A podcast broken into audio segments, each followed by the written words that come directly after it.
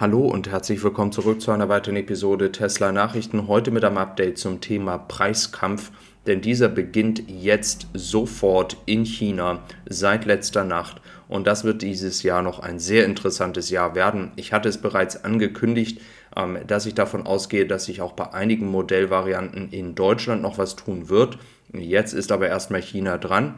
Wir schauen als allererstes aber nochmal nach Berlin, denn da hatte es ja auch zum Thema Nachfrage Spekulation gegeben.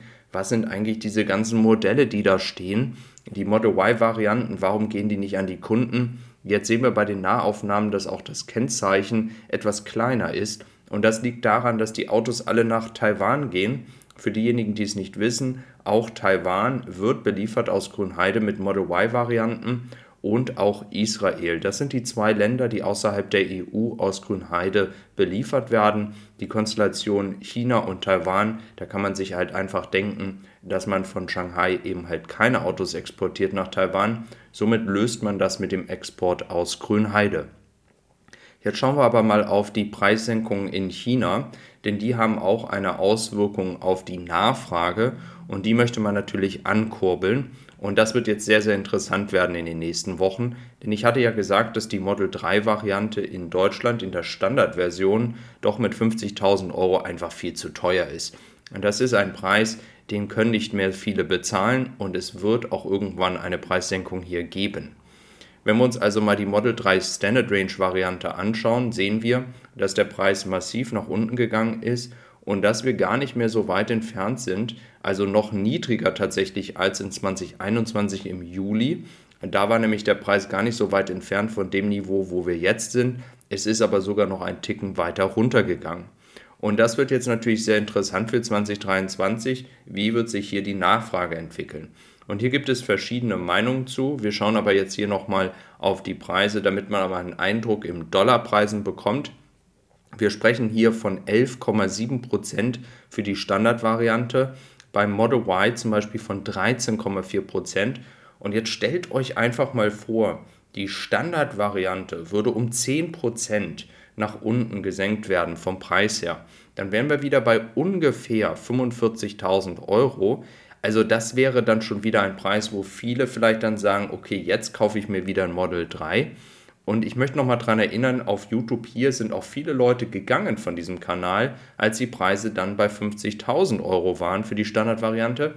Und das ist auch nochmal von New Street Research bewiesen, dass eine Preissenkung von 8% entsprechend dann nochmal den Markt, den man erreicht, also die Kundschaft, die dann wieder bereit ist, tatsächlich solch ein Auto zu kaufen, rapide steigt. Da gibt es natürlich äh, verschiedene Prozentzahlen. Manche sagen 20, 30 Prozent, manche sagen sogar noch mehr. Und wenn jetzt Tesla die Preise senkt in China, dann starten sie einen richtigen Preiskampf. Und in China hat das tatsächlich damit zu tun, dass ja auch die chinesischen ähm, Autobauer hier, vor allem BYD, sind natürlich Konkurrenten für Tesla. Und Tesla agiert im absoluten Premium-Preissegment.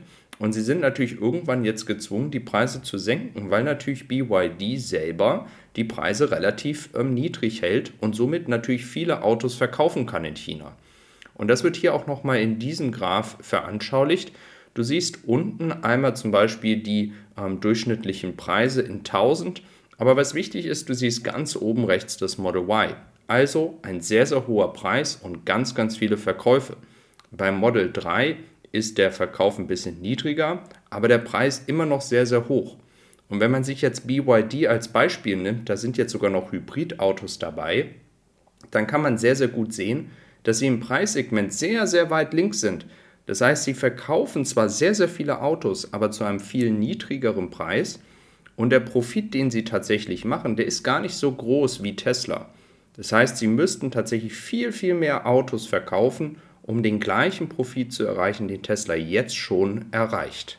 Genau dieses Beispiel hier zeigt aber auch wiederum, BYD kann natürlich sehr, sehr viele Autos verkaufen, aber am Ende des Tages muss man natürlich damit auch Geld verdienen. Und das ist auch der Grund, warum Tesla einfach noch nicht ein günstigeres Modell vorgestellt hat, sondern sich eher darauf konzentriert hat, erstmal richtig Geld zu verdienen mit den Modellen, die sie zurzeit auf dem Markt haben. Es wird also sehr, sehr spannend sein, wie die Reaktionen auf die niedrigeren Preise sind. Ich erwarte aber, wie ich ja euch auch gerade gezeigt hatte in dieser Statistik, dass dann die Nachfrage stetig ansteigen wird in China. Das wäre eine Überraschung und diese Preissenkung ist auch schon auf Weibo in den Trends. Also da wird man auf jeden Fall einige neue Kunden finden. In Europa wiederum sehen wir ein Rekordquartal. Ich hatte es ja auch schon Anfang letzten Quartals angesprochen, auf basierend von Zahlen, die mir zugespielt worden sind. Und es hat sich auch wieder ähm, ja, bestätigt hier, dass man die Ziele, die man hatte, auch erreicht hat, vor allem für den europäischen Markt. Viele Kunden haben ihre Autos bekommen, natürlich leider nicht alle, vor allem wenn es ums Model Y geht, ähm, aus Grünheide. Aber am Ende des Tages hat man neue Rekorde geschafft und das eben halt immer noch zu den Preisen, die sie derzeit haben. Das muss man einfach mal ähm, dahinstellen und die sind eben halt sehr, sehr teuer. Dann schauen wir noch auf die, den Export und natürlich die Verkäufe in China. Wenn man das zum Beispiel zusammennimmt aus Shanghai, dann sieht man, auch hier hat man einen neuen Rekord im vierten Quartal erreicht. Dieser ist aber nicht so hoch ausgefallen. Wie du sehen kannst, im letzten Monat ähm, war tatsächlich es nicht so hoch, wie man sich das irgendwie erhofft hat. Im ähm, ja, letzten Quartal war es dann noch 83.000, jetzt hatte man nur 55.000. Und das ist dann tatsächlich schon ein Zeichen, weil der letzte Monat sind ja die Verkäufe in China, warum jetzt Tesla mit den Preisen runtergegangen ist, um neue Nachfrage wieder zu generieren. Die Fabrik war ja jetzt für wenige Tage auch offline, man hat ja entsprechende Upgrades nochmal getätigt.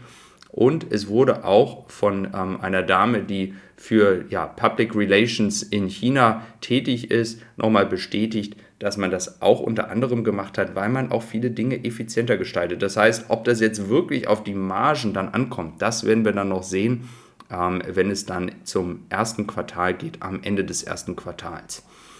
Auch interessant ist, dass der China-Boss Zhu, ich hatte ja schon darüber berichtet, nicht nur Austin betreuen wird, sondern wird jetzt entsprechend eigentlich die zweitmächtigste Person unter Elon Musk sein.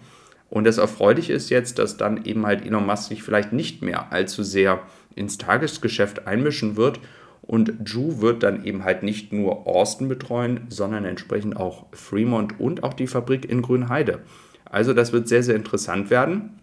Man wird hier also vielleicht dann auch einen neuen Weg einschlagen. Vielleicht wird es auch noch neue Strategien geben, die Produktion noch schneller zu erhöhen in Grünheide.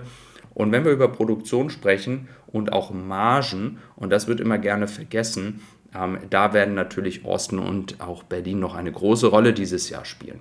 Und wenn du bereits einen Tesla erhalten hast, schau mal auf EK Review vorbei, da kannst du deine Erfahrung teilen, deinen Tesla endlich bewerten, damit wir mal sehen, wie Leute über einen Tesla wirklich denken. Ich freue mich drauf, bis dann und tschüss.